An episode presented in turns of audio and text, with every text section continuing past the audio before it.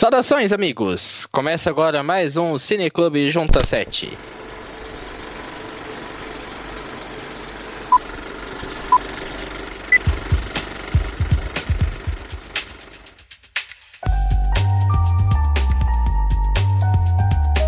Sou Lucas Cabreiro e no Cineclube Junta 7 a gente debate filmes conhecidos ou não e que valem a pena conferida. Toda semana nós trazemos dois filmes selecionados pelos nossos colaboradores e aqui comigo para me ajudar nessa empreitada temos Matheus Botura, olá. Olá. E também João Vitor Ribeiro, como vai? Olá pessoal, tudo bom? O Atana Mello não pôde estar aqui no momento, mas ela vai mandar pra gente as notas dos filmes e também a indicação do filme dela para o nosso próximo programa. Mas antes disso, se você quer ver o Junta 7 crescer, participe da nossa campanha do Você pode contribuir com qualquer valor a partir de um real por mês e em troca receber recompensas incríveis, como um grupo no Facebook e WhatsApp só com os padrinhos ou até escolher o tema do nosso próximo podcast. Essa semana a gente agradece muito o apoio de Murilo Rosella, Marilene Melo e André Cabreiro. Muito obrigado. Seja um padrinho Jotinha você também. Acesse padrim.com.br barra junta 7 e contribua.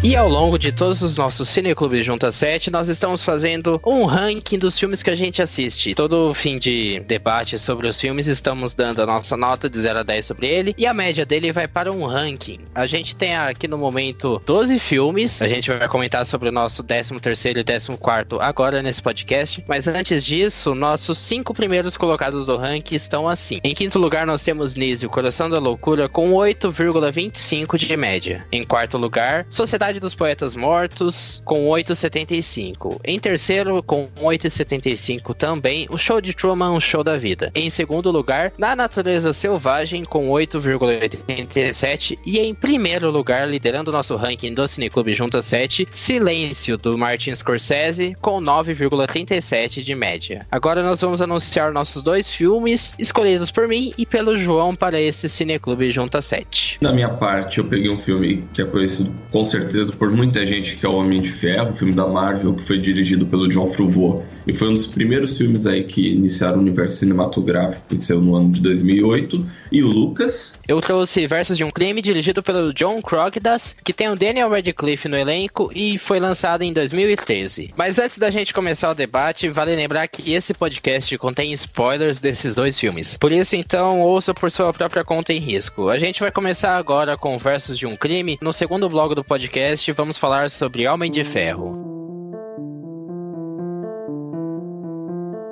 Pois bem, Versos de um Crime traz a história real de três expoentes da literatura beatnik do ano de 1944, os colegas Allen Ginsberg, Jack Kerouac e Lucien Carr. Eles exploravam ideias ousadas que desafiavam o tempo e o assassinato de David Kramer, um professor que era apaixonado por Lucien, transformará a vida dos três amigos, que são acusados de serem os responsáveis pela morte. Esse filme, ele conta com um elenco ótimo. A gente tem o Daniel Radcliffe, eterno Harry Potter no papel do Allen Ginsberg. Temos também o Danny DeHaan, Michael C. Hall, Ben Foster e o Jack Houston no papel do Jack Kerouac. E o legal desse filme é que ele traz muito do movimento beatnik, da literatura beatnik, principalmente pela presença do Jack Kerouac, que é um dos grandes expoentes da literatura beatnik. Jack Kerouac foi o escritor de Na Estrada, livro que quem se dedica a estudar esse movimento literário provavelmente já deve ter pego. Esse e o Almoço Nu, que é do Allen Ginsberg. É um filme filme um pouco complicado. Eu senti ele um pouco inconstante. O começo dele ele é bastante frenético, interessante, embarcado por uma trilha sonora ótima que reflete as músicas da década de 40, 50, mas eu senti que ele perde um pouco o fôlego perto do seu final. Matheus, eu quero que você comece já falando sobre esse começo do filme. Como que é essa primeira chegada no filme? Filme que começa basicamente do final. Ele mostra o assassinato do David Cameron, Lucien Carroll, do personagem do Danny DeHaan. Ele tá ocultando o corpo do David Cameron, personagem do Michael C. Hall. E a partir disso daí, da visita do Allen Ginsberg na cadeia, visitar o Lucien Carr, o filme parte daí e volta no tempo, basicamente alguns meses, para contar como eles se conheceram e tudo mais. Foi legal essa quebrada de mostrar um pouco o fim do filme e depois voltar ele, voltar ele no tempo para explicar como eles chegaram àquela situação. Olha, para ser bem sincero, eu acabei não gostando muito dessa medida tomada pelo diretor, porque a, a primeira cena mostra mostrar o, o Lucian Kerr ocultando o corpo do David Kramer e logo em seguida vai mostrar o, o Lucian Kerr ele já preso com o Alan Greensberg visitando ele. Quando você vê isso, pelo menos a impressão que passou para mim é que o filme ele seria muito mais denso, muito mais frenético do que ele acabou se propondo. A primeira cena já mostra essa ocultação de corpo e uma cena de, de cadeia. Então você pensa que vai ser aquele negocinho alto e acaba não sendo isso. Ele acaba sendo bem, é, por mais que tenha momentos mais caóticos, ele acaba sendo um filme bem monótono, sabe? Ele é um filme meio cinza, meio linear, uma, que ele não, não alcançou aquele impacto que ele quis causar no primeiro instante. Eu acho que vai muito do problema também. Isso foi algo até que eu comentei com você logo após que eu assisti o filme. Eu mandei uma mensagem para você e falei: eles venderam um filme de suspense policial, um thriller, sendo que é mais um drama, sabe? Esse título versus de um crime não faz jus nenhum ao que o filme apresenta. Porque versus de um crime é nome de filme de suspense. E não é isso, é um filme dramático. Eu até entendo um pouco isso daí,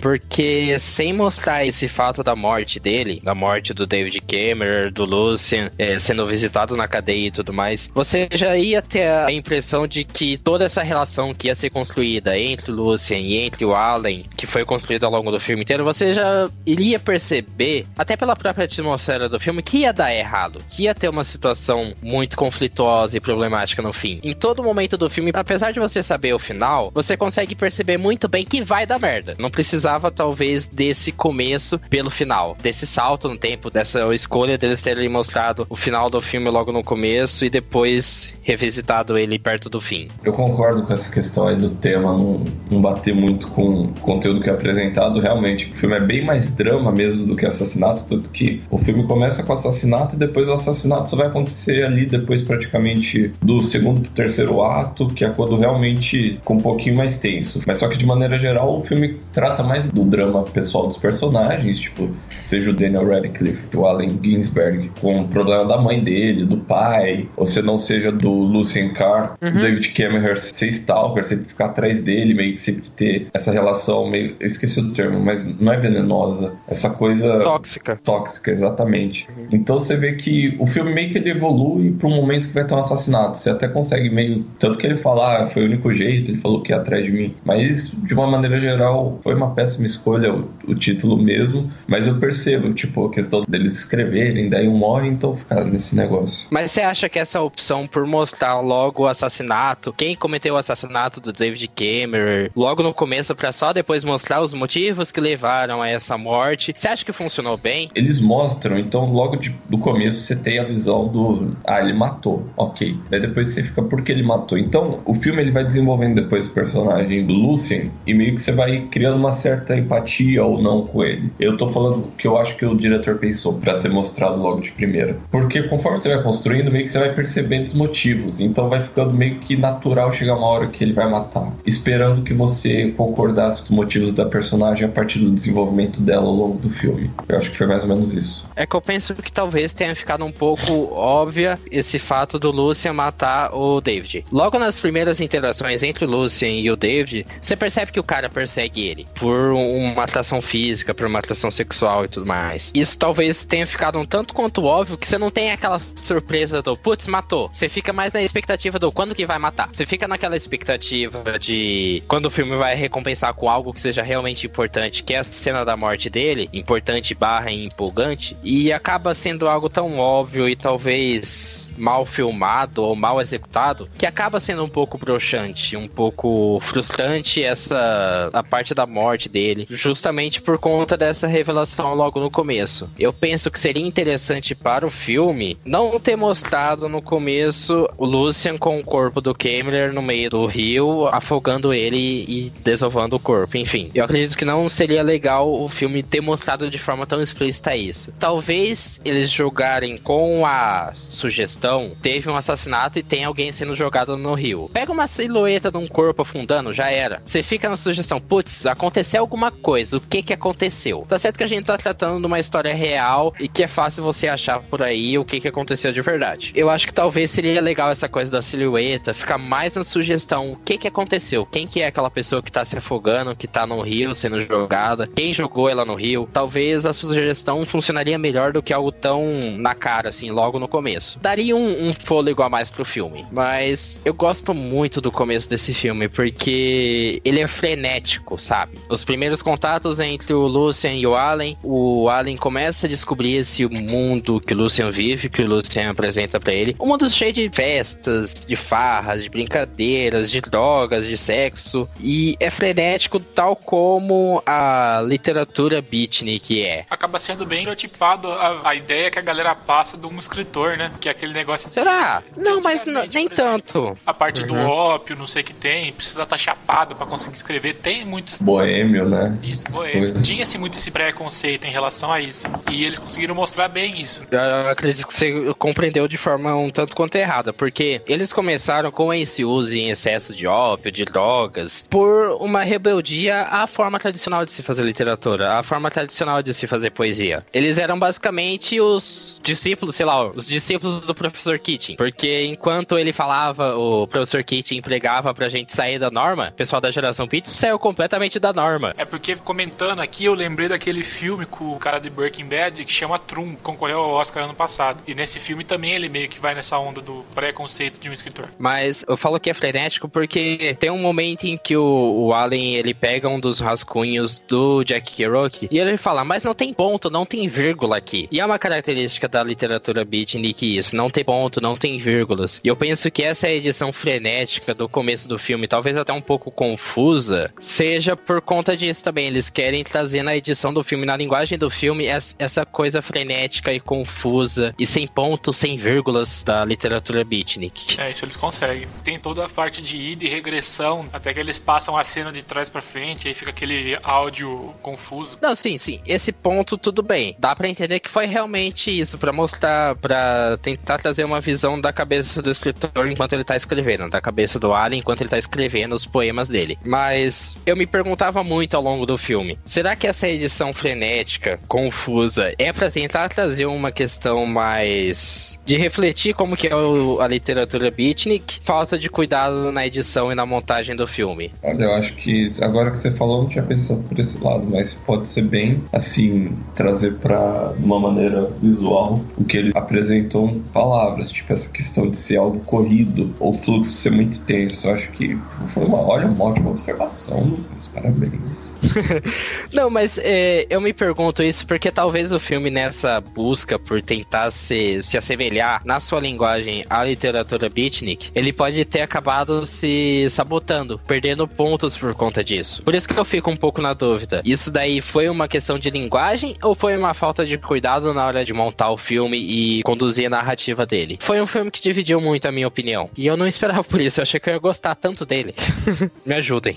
Não, o filme, né, numa questão assim mais técnica, isso daí não incomodou. Falando assim, agora que você falou, tipo, tinha, realmente, tipo, a cena que volta, algumas cenas são corridas, que tem uns takes muito, muito pá, pá, pá, pá, pá.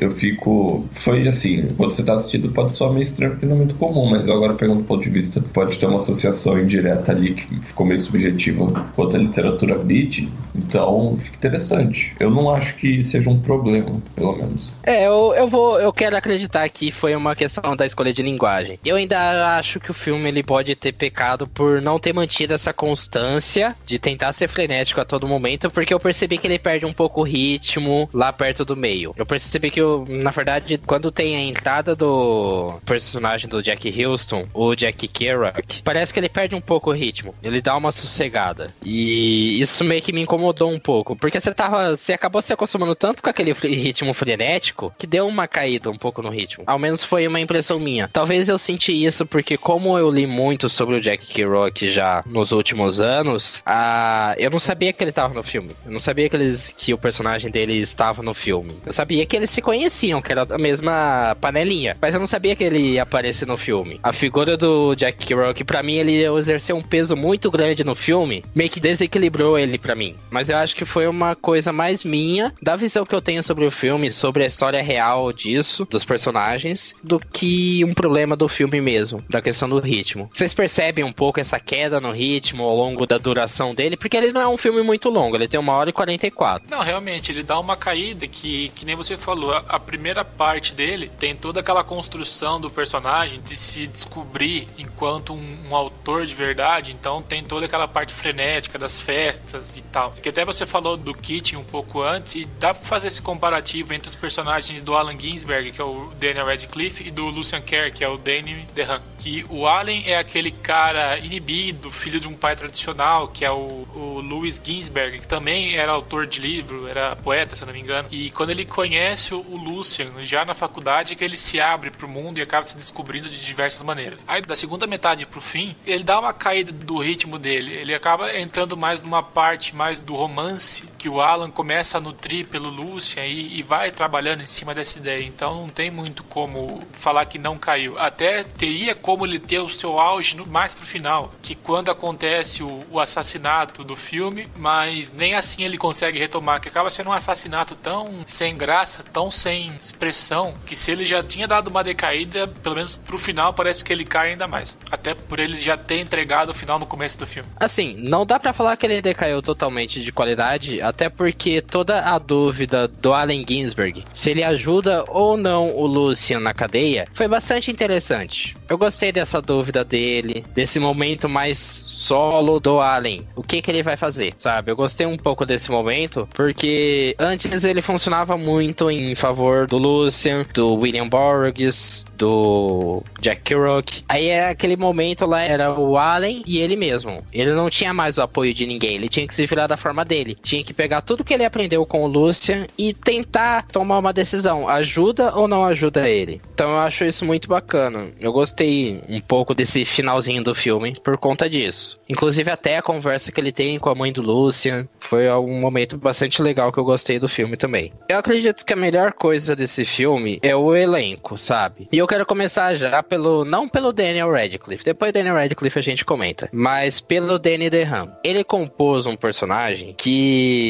você meio que entende o porquê de tanta pessoa tá obcecada por ele. Mas é porque é um personagem que você olha para ele e você fica meio que instigado. O que que tá passando por aquela cabeça? Qual que vai ser a próxima jogada dele? O que que ele vai fazer em seguida? Qual a atitude dele? Você meio que fica hipnotizado pelo que ele quer, pela visão de mundo dele. Penso que o Danny DeHaan fez um trabalho excelente ao compor o personagem dessa maneira. Não sei se vocês compartilham dessa visão do Lucian ser uma pessoa meio que hipnótica, porque parecia que todo mundo meio que orbitava ao redor dele. E ele gostava disso, de pessoas orbitando ao redor dele. É, o personagem dele é o mais cativante do filme. Apesar dele não ser o principal protagonista, ele rouba a atenção com o pé nas costas. É legal até que ele fala que, que ele só é bom com, com começos, então eu acho que o torna ainda mais emblemático o personagem. Em alguns momentos é falado que ele teve problemas em outras cidades, só que a gente até então não sabia o que tinha acontecido. E como ele sempre falava que, que ele gostava de novos começos, então a gente pensava que poderia ser uma coisa de mudança mesmo, que não teria um, um porquê de tudo isso. Mas depois a gente vai descobrir que tudo o que aconteceu foi por causa do, do David que perseguia ele, todas as cidades. Esse amor tóxico é o que obrigava o personagem a ter novos recomeços. E era tóxico para ambos, porque o Lucian ele parecia muito alguém que gostava da atenção, que clamava pela atenção que recebia das pessoas ao redor dele. E eu acho que isso é o que torna ele mais interessante e cativante de acompanhar. Porque ele é uma pessoa completamente falha, mas ainda assim consegue ser cativante. A gente consegue gerar simpatia para ele. Não é, por exemplo, o caso do David Cameron, que é um personagem muito complexo. Mas desde a primeira cena dele, eu já odiava ele com todas as minhas forças. Depois que ele enfia o gato dentro do, do forno, mais perto do fim,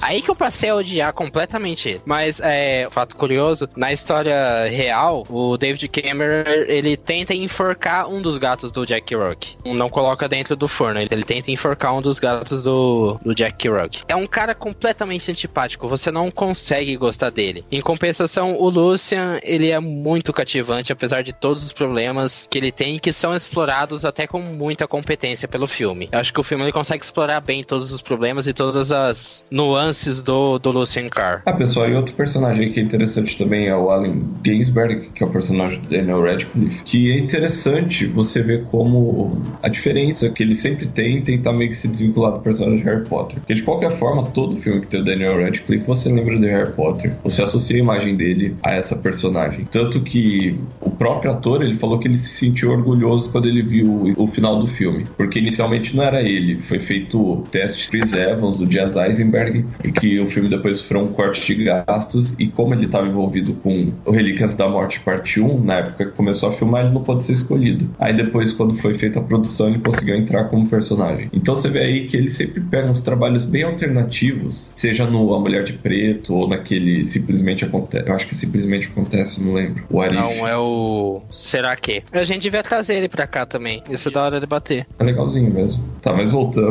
Então, assim, é legal você ver a construção dele como personagem, uma personalidade completamente diferente. É legal ver o drama do personagem dele, seja com a relação familiar, a questão da mãe ser esquizofrênica. Eu acho que a mãe é esquizofrênica, né? Pelo que eu percebi. É, esquizofrênica. E essa questão dele entrar nessa vida boêmia, depois que ele entra na universidade, ficar mais rebelde, ele falar que ele não quer ser aquela pessoa que acham que ele é, que é da cena que ele rouba o barco, por exemplo. Dele querer se desvincular, tipo, é como se ele fosse uma pessoa, mas a vida inteira ele ficasse preso por conta da mãe, do pai, que quando ele saiu e conheceu o personagem do Danny Dehan, que é o Lucien Carr, ele conseguisse realmente se desenvolver como pessoa. Então é legal ver meio que a evolução do personagem do Daniel Radcliffe em cena. Eu gosto pra caramba dele, porque. Ah, não, não tem como a gente não lembrar do Harry Potter. A gente cresceu assistindo Harry Potter, sabe? E eu acho bacana porque isso, essa aura do Harry Potter e a aura de inocência por conta disso, por conta do Harry Potter, funciona muito bem pro papel do Allen Ginsberg e pra transformação que ele tem ao longo do filme. Porque o Daniel Radcliffe, ele consegue fazer cara de bobão como ninguém. Principalmente no começo do filme, quando ele ainda tá conhecendo todo esse mundo do Lucien Carr. A cena da primeira festa em que ele vai acompanhado do Lucien e que ele encontra o William Borges na banheira inalando algum tipo de gás muito louco é genial, é muito boa. Funciona muito bem por conta do ótimo trabalho do Daniel Radcliffe, tanto para o drama quanto para o humor. Vale lembrar que esse filme ele tem muitos bons momentos de humor. É um filme que acaba sendo leve porque você dá muita risada com ele. Alguns momentos dele são muito legais de acompanhar. Esses momentos de companheirismo entre os amigos e camaradagem. Apesar de todos os problemas que eles enfrentam, eles ainda têm momentos para dar risada, para se divertir. E é muito legal o filme ter explorado esse ponto da relação deles também. Bom, não tem como negar a qualidade da construção do personagem nesse contexto. Mas que nem você falou, é muito difícil você desassociar a imagem do Daniel Radcliffe com a imagem do Harry Potter. Tanto que eu comentei aqui que é, depois que o, o personagem dele ele se descobre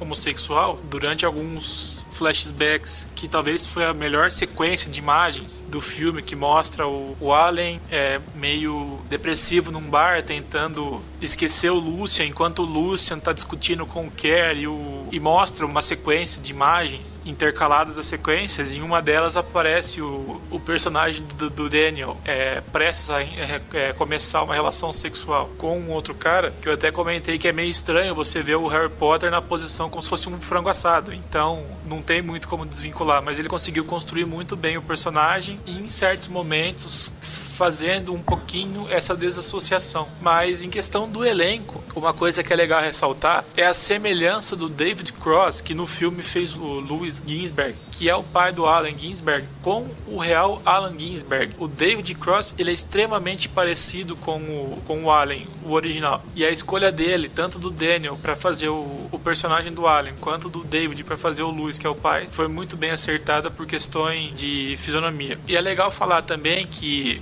dois personagens secundários que foram feitos por atrizes bem conhecidas, que no caso foi a, a Eddie Parker, que fazia a era esposa ou noiva do, do Jack Kerouac, que é o Jack Houston? Era noiva. Noiva, noiva barra namorada. Bom, a cônjuge do, do, do, Jack Houston. E tem também a Jennifer Jason Leigh, que faz a mãe do, do Alan Ginsberg. Que a, a Jennifer, ela concorreu ao Oscar no ano passado, se eu não me engano, de melhor é, atriz coadjuvante por Os Oito Odiados. Ela fez um puta papel naquele filme, vale a recomendação para vocês assistirem. Mas também ela fez um puta papel nesse filme, que ela conseguiu encarnar bem aquela pessoa paranoica que, que desconfiava que o marido dela colocava escutas na parede e colocava prego na janela para que ela não fugisse, tanto que ela acabou sendo internada no, hum. no filme por conta desses distúrbios psicológicos. Sim, aquele momento em que o Allen chega na casa dos pais dele e vê a mãe sendo levada pro hospital e ela vira para ele e fala que é tudo culpa dele porque ele resolveu sair de casa pra ir pra faculdade, é de partir o coração. A atuação tanto da Jennifer Jason Leigh, tanto do Radcliffe funciona muito bem para essa cena, para ela ter o peso que pede, porque a gente vê que tudo que o Allen tá enfrentando tem uma consequência, tanto boa quanto ruim. Então é muito legal ver isso. E foi bom você ter falado daquela montagem, porque foi um momento ótimo da edição e muito acertado. Eu critiquei a edição do filme mais cedo, mas essa montagem de várias cenas em paralelo, Allen se encontrando com um cara que conheceu no bar, o Lucian discutindo com o Cameron, o Jack Kerouac escutando o áudio de um amigo dele que tava na guerra e que tá prestes a morrer, foi incrível. É uma cena incrível e poderosíssima. Adorei aquele momento do filme. Porque é cru, sabe? Ele é um filme muito cru na forma como ele mostra as coisas. Ele não tem vergonha de esconder. Ele vai e mostra, ele dá a cara a tapa, realmente. Isso é um dos grandes trunfos do filme e é algo que eu admiro muito nele, no filme em si. É legal falar também do personagem do, do John Cullum, né? Que fez o professor Steve, que durante o filme ele se apresenta como aquele professor carrasco que no final da história ele leva o Allen Ginsberg para a direção que se ele apresentasse aquele trabalho que era totalmente contra os moldes da Universidade de Columbia, se ele apresentasse realmente aquilo como o trabalho final da disciplina, ele seria expulso. Então ele dá a opção para o Allen fazer um novo trabalho ou ser expulso. Daí ele fala, então você me considera expulso. E quando o Allen ele sai da sala do diretor e tenta reaver aquele trabalho que ele fez, aquele livro que ele escreveu, o diretor não permite isso. Aí depois, quando se passa o tempo e o Allen volta a morar com o pai dele, quando ele realmente decide se tornar um escritor, ele recebe uma carta que é esse trabalho e na capa está escrito continue e assinado que é o professor Stevens que, que mandou isso, que apesar dele ser um personagem tradicional de uma instituição de ensino mais tradicional ainda, ele viu o real valor que teria aquele trabalho do garoto. Então, por mais que ele tenha Sim. por obrigação ter que ter entregado o menino para a direção, ele ainda assim, com o espírito de professor, ele apoiou aquilo e fez com que ele continuasse. Legal ressaltar que na biografia do Allen Ginsberg realmente aconteceu isso. Ele entregou um trabalho que foi considerado muito obsceno para a escola e para a universidade, só que o professor dele depois, alguns anos depois,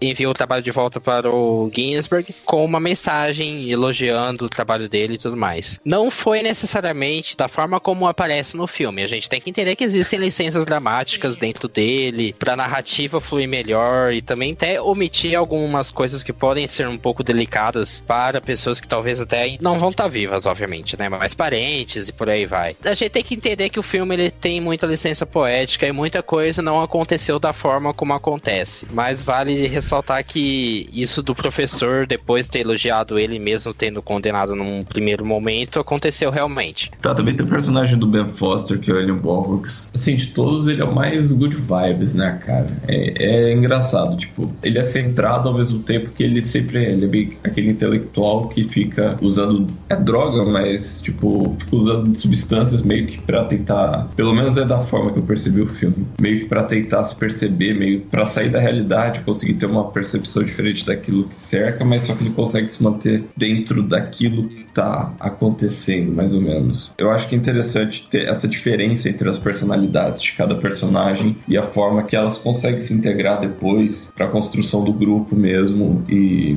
na relação entre os personagens em si mesmo. Você não também com o personagem do Jack Kerouac e mesmo com do David Cameron. São assim, eu acho que nisso ele se define bem, tipo, deixa um personagem bem em contraposto ao outro, mas que no fundo, tipo, eles têm o mesmo princípio, se for ver. Todos eles têm a mesma mesma ânsia, digamos assim. Então é legal ver como cada estilo, cada pessoa trabalha para os seus próprios pensamentos e jeitos de ser dentro dessa questão de desenvolver o filme, dar a continuação assim do enredo. E eu acho legal também é que enquanto eu tava assistindo o filme, eu percebi que eles podiam ter aproveitado um pouco mais o William Borges. Porque eu gostei do personagem. É, só porque eu gostei do personagem, eu acho que eles deveriam ter aproveitado mais. Mas eu percebo que eles funcionam muito bem ao que são propostos a funcionar. Então ficou muito bem na medida. Você consegue entender bastante as nuances de cada um deles. Além do mais, quem quer conhecer mais sobre o Jack Kerouac, assista o Na Estrada, que fala sobre que é baseado no livro dele. Se você jogar o nome no Google do, do Jack Kerouac, do Allen Ginsberg e do William Borges, você encontra muita informação dele, biografia, as obras deles, por aí vai. E é muito interessante você conhecer a biografia deles, você não precisa estar chapado para ler eles. Mas vamos lá, a gente já debateu bastante sobre versos de um crime, então vamos para as nossas considerações finais e nota de 0 a 10. Matheus, tua nota de 0 a 10 sobre o filme, por favor, e considerações? Como eu falei mais pro começo, eu fiquei um pouco decepcionado com o filme, que por ele começar com um assassinato, eu pensei que ele seria uma coisa mais grandiosa, mas apesar disso ele acaba não sendo um filme de todo mal, ele tem seus bons momentos que valem a pena você parar para assistir quase mais ou menos uma hora e cinquenta de filme, então eu dou um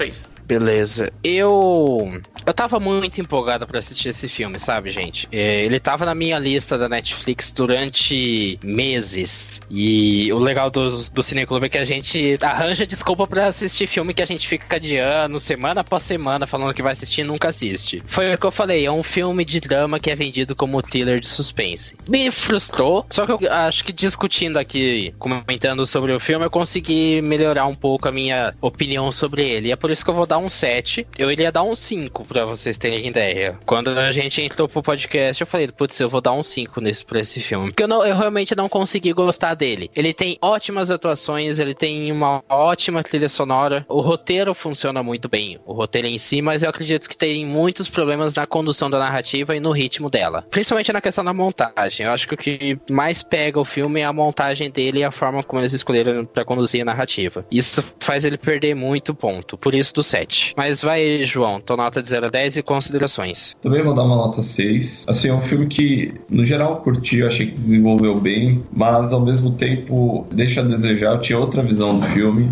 Eu acho que ele tinha potencial, ele poderia ter sido mais bem colocado, mais bem desenvolvido, e deixou a desejar nesse ponto. Beleza. Como o Matana não está aqui entre nós no momento, depois ela vai deixar a nota dela com relação a esse filme, de 0 a 10, pra gente atualizar o nosso ranking. Se você tem algum comentário sobre versos de um crime e a sua nota de 0 a 10 sobre o filme, deixa aí na nossa seção de comentários ou então manda um e-mail para juntacast.gmail.com. A gente vai para nossa rápida vinheta, daqui a pouco a gente volta com um comentário sobre Homem de Ferro.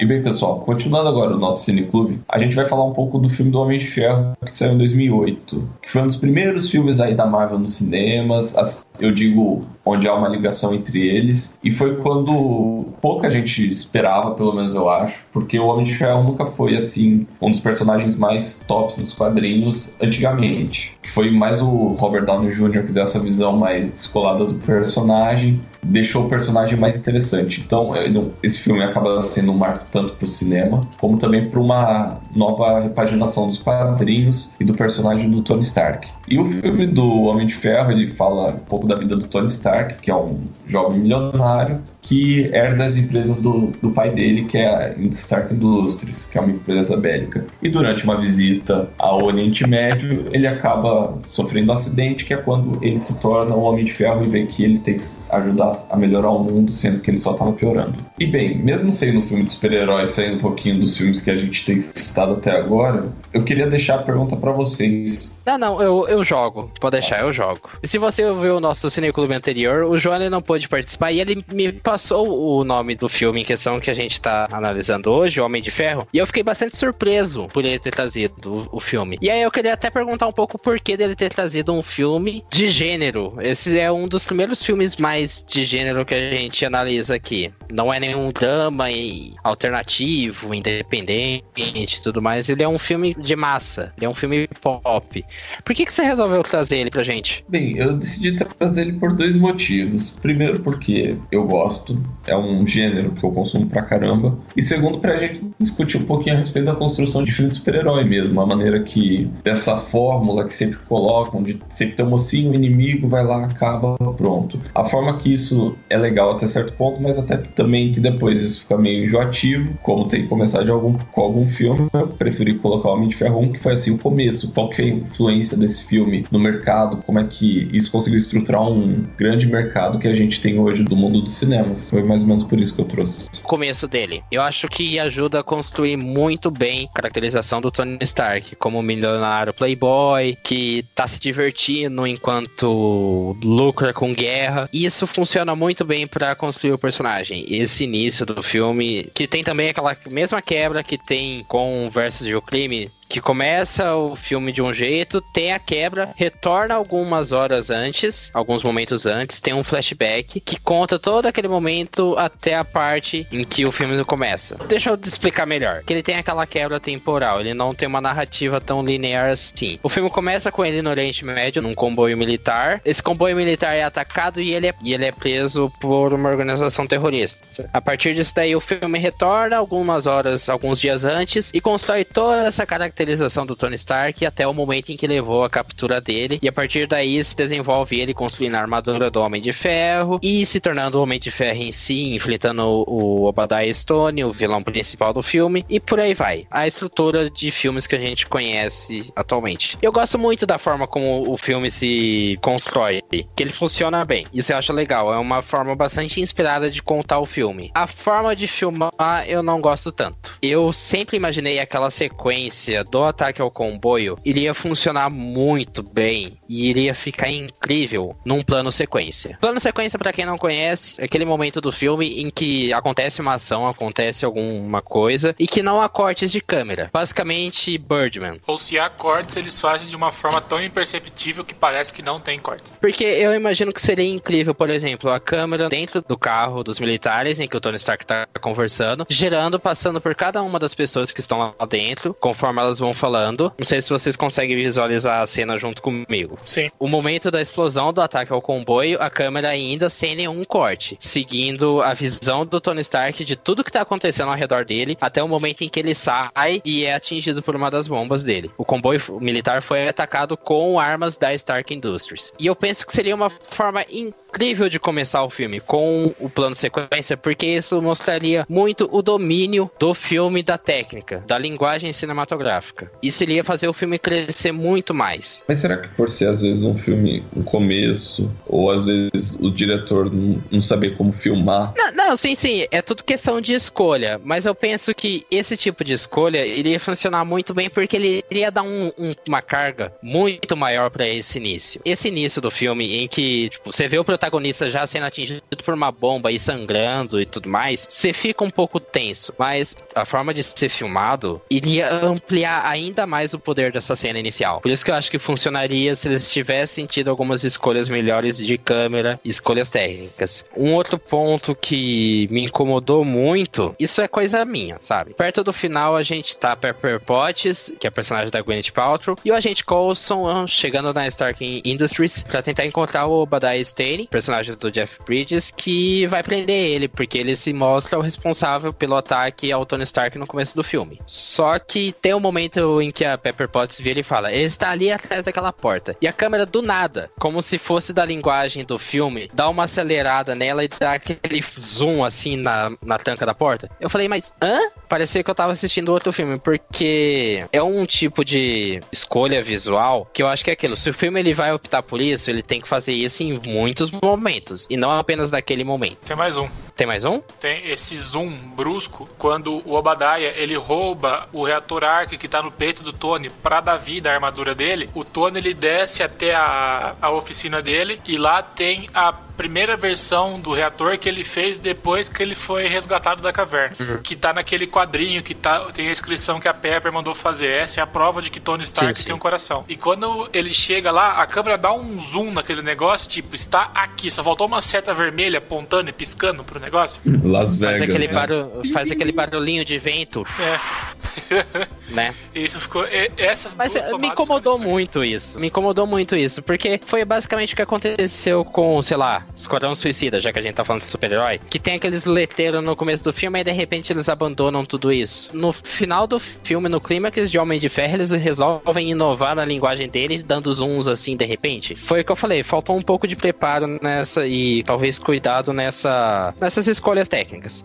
É lógico que é um filme muito experimental. E eu me surpreendo com o tanto de pretensão que eles quiseram trazer para o filme, porque ele é um filme experimental, mas ele é muito pretensioso a ponto de querer introduzir tanta coisa e tantos elementos que são usados no universo Marvel até hoje. Mas, é, João, concorde, discorra e discorde de mim dessa questão técnica do filme. Eu, particularmente, nesse ponto de vista de filmagem, eu gosto. Não me incomoda. Eu não, eu não ligo muito para essa questão de filmagem, eu só. Eu acho que ela conversa bem, independente de como for usado. Mas, numa questão mais técnica, eu gosto da maneira que o filme é construído, eu gosto do, da forma que eles apresentam os personagens, da maneira que eles vão levando o que aconteceu com o Tony Stark, a maneira que ele vai se desenvolvendo como Homem de Ferro. É cada teste que ele vai fazendo, você vê a evolução dele de um cara que era mimado para um cara que vai ficando mais sério. Isso daí você vê ao longo dos três filmes que tem do Homem de Ferro. É legal você ver o desenvolvimento que conseguem dar ao personagem, a interpretação também do Robert Downey Jr. Tipo, se você pegar uma HQ pré-Robert Downey Jr. e depois de Robert Downey Jr., você vê que o Tony Stark passou por uma reformulação de personalidade. É legal ver essa cara que o, o Downey Jr. conseguiu dar pro Tony e como isso hoje em dia praticamente virou uma marca da Marvel, tanto que o cara é o que mais ganha praticamente por filme dos Vingadores. Então, quando o John Favreau em 2008 começou isso daí, eu acho que o Kevin Feige nem era assim o responsável pelo universo da Marvel, mas eles conseguiu introduzir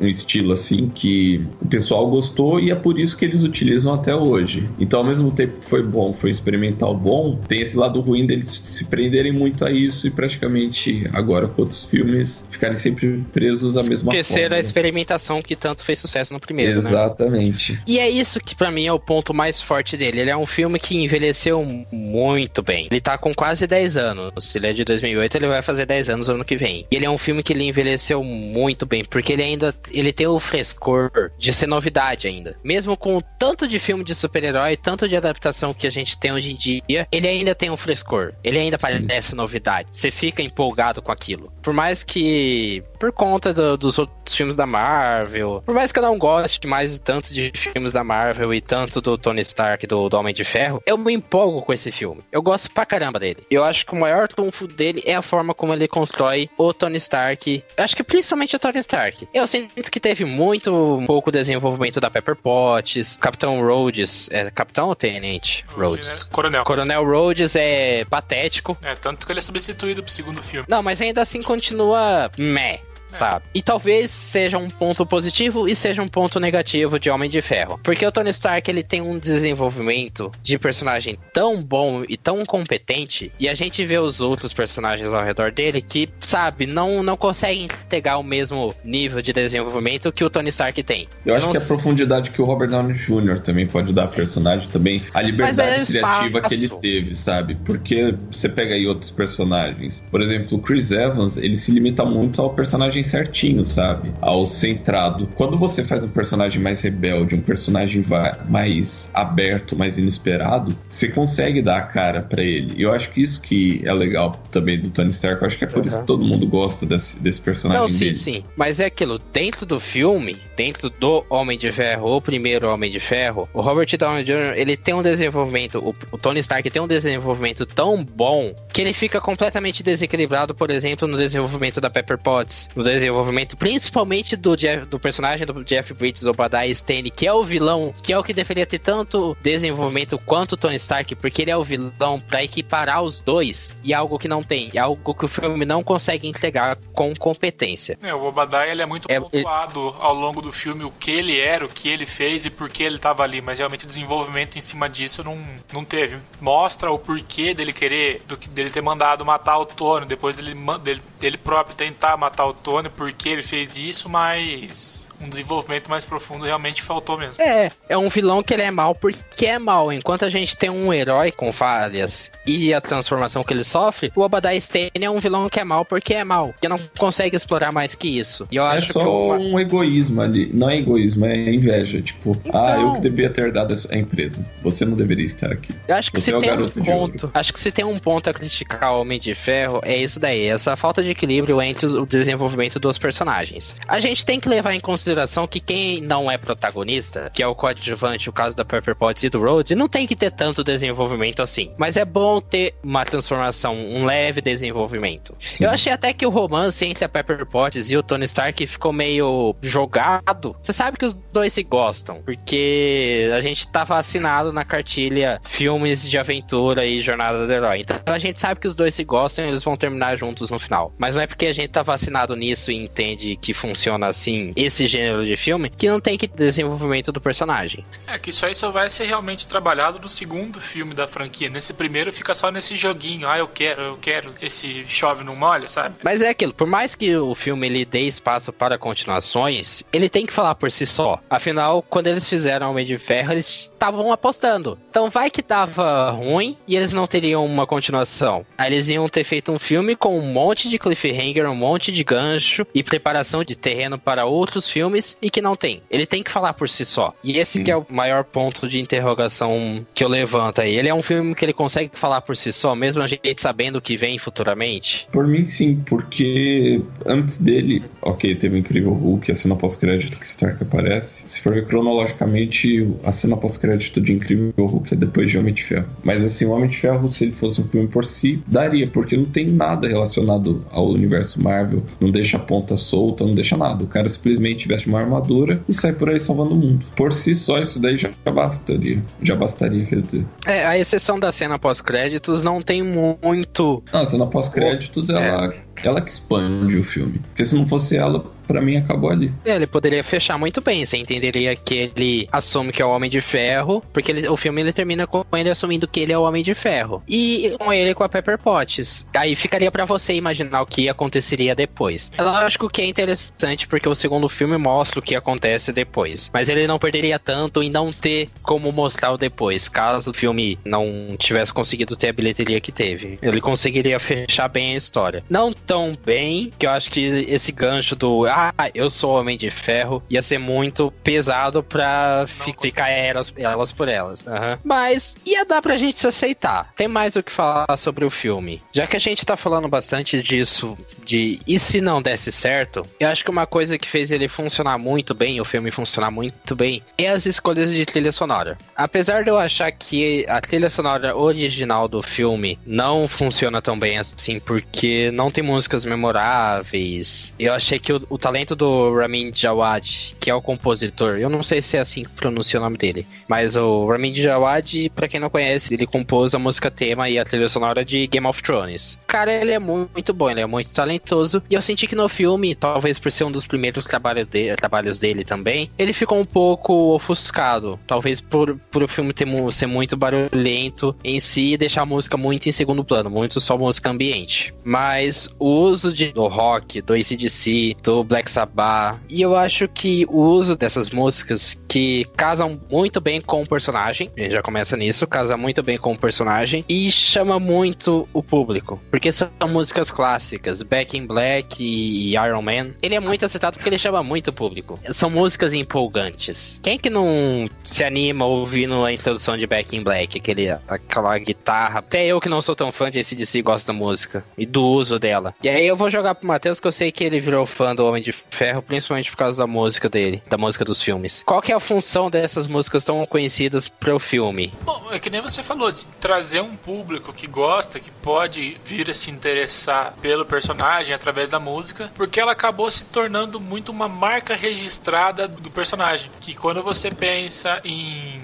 em Homem de Ferro, você pensa no Robert Downey Jr., hoje em dia pelo menos, você pensa no Robert Downey Jr., você pensa na armadura e você pensa naquela aura de rock and roll que é envolto, que foi se criada ao longo de, de diversas participações dele, não só no Homem de Ferro, mas como em Vingadores e outros filmes da franquia, e ficou muito intrínseco uma coisa na outra. Tanto que já são tantas faixas que ele usou do, do ACDC, mas a gente sabe que quando tem Tony Stark em cena, em algum momento você vai escutar o ACDC em algum momento você vai escutar algum outro rock. Tanto que o esse primeiro filme tem o Iron Man do Black Sabbath, que eles falam que foi usado em forma de homenagem, tanto que se eu não me engano, no primeiro Vingadores, o Tony Stark, ele usa uma camiseta do Black Sabbath em uma das cenas. Então, uhum. um casamento muito bem que que deu muito certo. Quando a gente tá num filme que tá certo que eu acredito que eles tinham muitas certezas de que ele ia dar certo, mas a gente precisa jogar com o familiar. O uso de ACDC e Black Sabbath em Homem de Ferro tem a mesma função de jogar com o familiar que o, uso de Jackson's 5 e Blue Switch em Guardiões da Galáxia, ou o uso de um monte de referência e até estrutura de roteiro que a gente teve em Jurassic World e Star Wars Despertar da Força. O que Homem de Ferro fez em jogar com o familiar em trazer músicas conhecidas é o que muitos dos filmes de atualmente estão fazendo, que é jogar com o familiar, que é trazer a referência de algo familiar, algo nostálgico, algo que eles sabem que as pessoas gostam. Talvez a gente não teria Stranger Things se Homem de Ferro não tivesse utilizado ACDC e Black Sabbath na trilha dele, por exemplo. A partir daí ele começa a mostrar, olha, se a gente joga com o que a gente já sabe que as pessoas gostam, de, da forma mais sutil possível, que é uma trilha sonora, que é uma estrutura do roteiro de roteiro que parece a mesma coisa que você já assistiu, que seria o caso do Despertar da Força, que lembra muito uma Nova Esperança, então a gente consegue ter sucesso e driblar um pouco as opiniões negativas e as pessoas que acreditam que o filme não vai funcionar tão bem. Isso é um ponto interessante a se trazer sobre a trilha sonora. A Marvel meio que com o Homem de Ferro, ela viu que dá certo realmente usar música, que é algo bom e... E, meu, não tem por que não usar. Eu acho que isso caracteriza, como o Matheus falou, Tony Stark sempre está associado a um rock que toca e são pequenos pontos, mas que um hype mesmo na hora que você tá assistindo. Principalmente se você gosta da música. Claro que se você não gosta, sim, você vai ter um hype, mas uma coisa é você ouvir meio que sem conhecer, outra coisa é você tá lá na cadeira e você começa. Tipo, nossa, melhora pra caramba. Então, qual que era a pergunta mesmo? Concorda, discorda do que eu falei da questão de jogar com o familiar? Sim, e eu concordo com você sobre a questão de jogar no familiar. Porque. É questão de jogar no familiar quanto a usar música, é isso? Eu perdi um pouco Isso. É, questão de jogar com o familiar com a questão de usar música, eu puxei o exemplo, sei lá, de que o Despertar da Força fez a mesma coisa, Stranger Things fez a mesma coisa. É que acaba gerando um laço afetivo em relação à música e coisas. Por isso que dá aquela sensação tão confortável de ver uh, um filme é, eu... tem uma música que você conhece. Eu acho que não é nem questão de jogar com familiar, é questão de jogar com, com o psicológico mesmo, praticamente. Porque é diferente o, o filme só ter instrumental e o filme realmente ter uma música mais, digamos aí, mais popular. Por exemplo, o Homem de Ferro 2 ele tem um álbum só do ACDC. Tem o, álbum mesmo instrumental, a original soundtrack dele. Tem uma outra versão só do ACDC, porque o filme, em quase todos os momentos, tem alguma trilha. Isso eu acho legal quando é bem aplicado. Como, por exemplo, foi no caso de Guardiões da Galáxia. Cada música conversa com a cena. Cada música ela é como se ela mostrasse sentimento ou se não mostrasse você não mostrasse o hype do personagem e não simplesmente jogam ali porque tem que ter uma musiquinha legal como foi Esquadrão Suicida, vamos, vamos supor. Sim. Então tem que saber ser usado para não ficar algo meio desconexo, porque o problema da música, pelo menos eu vejo, de uma música quando ela tem voz, é que você tem que cortar ela uma hora. E esse corte muitas vezes pode ficar bruto, pode ficar uma coisa que, que se você não tomar cuidado da forma que você constrói a cena e, e os elementos que vão estar tá ali embutidos, vai ficar algo incompleto, como falando de novo aconteceu com o Esquadrão Suicida. Então, Homem de Ferro foi um filme bem feliz nesse ponto e soube aplicar bem as músicas, soube quando cortar, soube quando misturar música com voz. Tipo, acabou música, já acontece outra coisa. Eu acho que nesse ponto a Marvel soube trabalhar bem. Vamos ver aí com os próximos filmes da DC, né? Porque eu tô achando que Liga da Justiça vai ter música. Esses dois exemplos que o João deu, fica bem discrepante a, a diferença de estilos de, de casas, no caso do cinema. Enquanto pensando, voltando, pegando o lado do Guardiões da Galáxia. A música ela trabalha como se ela fosse um personagem, não só como uma trilha sonora. No Esquadrão Suicida, ela foi usada só como música. Por exemplo, no trailer que teve o Queen, foi muito bem executada a música no trailer, mas eu confesso Exato. que eu não lembro se teve a música no filme. Teve? Teve. Teve perto do final. Tão, talvez, mal usado que não gerou essa, essa lembrança afetiva em relação à música. Porque, porra, Bohemian Rhapsody é uma puta música. Não tem como você ver ela em algum lugar e não escutar. Isso que é um negócio legal do, do rock, em qualquer sentido, em qualquer situação que seja. Por exemplo, eu tava vendo uma coletiva hoje, de imprensa, e eu escuto alguém na coletiva assoviando o Wind of Change do Scorpions. E na hora vem aquele estalo. Só que quando você usa uma música do Queen e você não lembra que a música do Queen foi executada no filme, você percebe que tem algum erro aí. É aquilo que foi que vocês falaram. Homem de Ferro ele conseguiu utilizar com, com precisão nesse primeiro filme. Vamos focar principalmente no primeiro filme. Porque você também pode cair naquele erro de a música ela é tão familiar, tão boa, que as pessoas começam a cantar lá a música e se envolver pela música e esquece da cena. Isso pode acontecer muito bem. Pode acabar, sei lá, no Esquadrão Suicida cantarolando Bohemian Rhapsody e esquecer do que tá acontecendo, por exemplo. Que seria uma boa ideia. E eu acho que... Brincadeira. Gente, comenta sobre Esquadrão Suicida semana que vem. Brincadeira também. Deus me livre.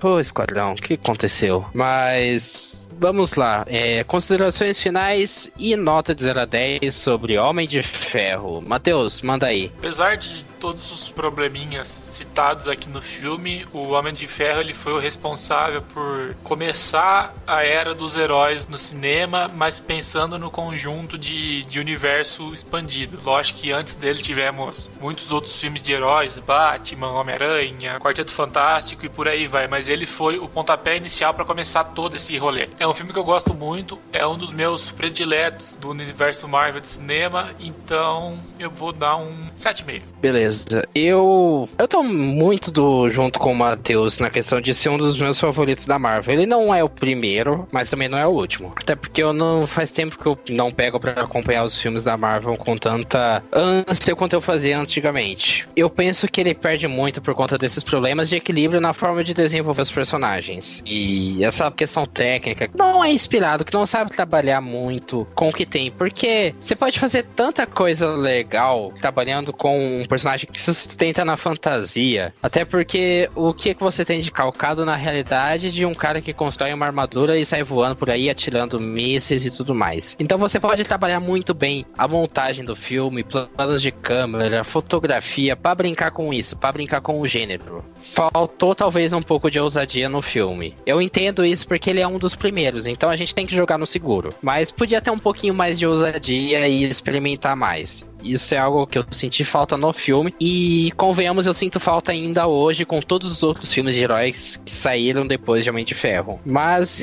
ele é um filme que ele ainda mantém um frescor que eu não vejo, por exemplo, num Capitão América Guerra Civil, que tem um podcast que a gente fala disso. Eu não sinto esse frescor, essa novidade, essa ânsia, esse hype em gostar, em se empolgar com o filme. Eu não sinto isso em Batman vs Superman, eu não sinto isso com Homem-Aranha, Homecoming que tá para sair daqui a alguns meses ou mês que vem. Mês que vem, né? É, em julho. Eu não senti isso com os outros Homem-Aranha, exceto os do Sam Raimi, o primeiro primeiro e o segundo do Sam Raimi, isso eu senti. Mas os outros Homem-Aranha eu não senti essa novidade, essa empolgação. E, e, é por isso que eu gosto muito de Homem de Ferro e eu vou dar uma nota 8 para ele. Apesar de todos os problemas, eu vou dar uma nota 8. Vai, João. Homem de Ferro, como eu já disse, é um filme que eu gosto muito, é um filme que me marcou porque foi mais ou menos o meu começo como realmente fã assíduo de querer assistir, de gostar, começou com o Incrível Hulk, depois Homem de Ferro, tá? E, e tem um valor mais assim, digamos... Afetivo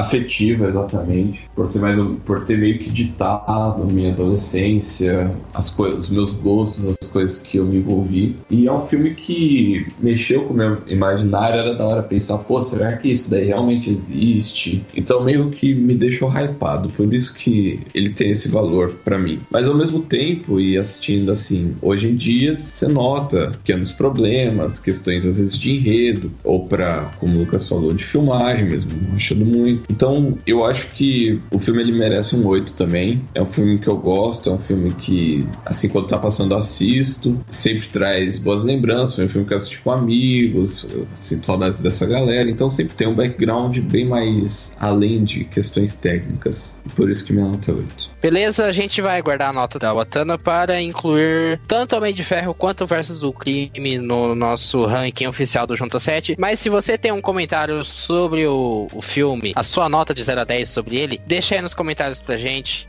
Manda um e-mail pra gente. Deixa aí nos comentários do post ou do SoundCloud, ou então manda um e-mail para juntacast.gmail.com com seus comentários sobre o filme. A gente vai anunciar os filmes daqui a pouquinho depois da vinheta.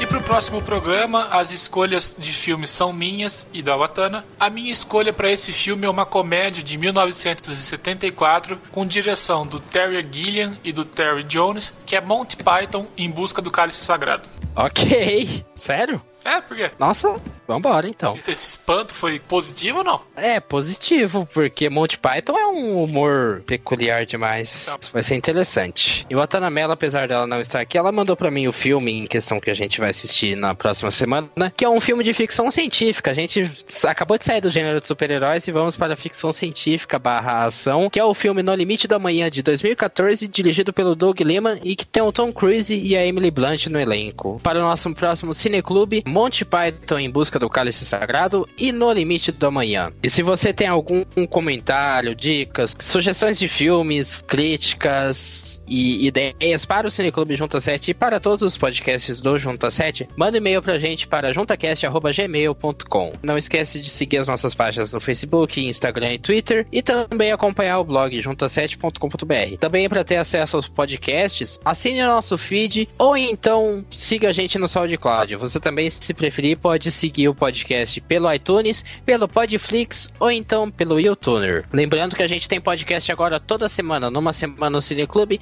e na outra semana o JuntaCast. O Cineclube Junta 7 fica por aqui, muito obrigado e tchau. Falou! Falou!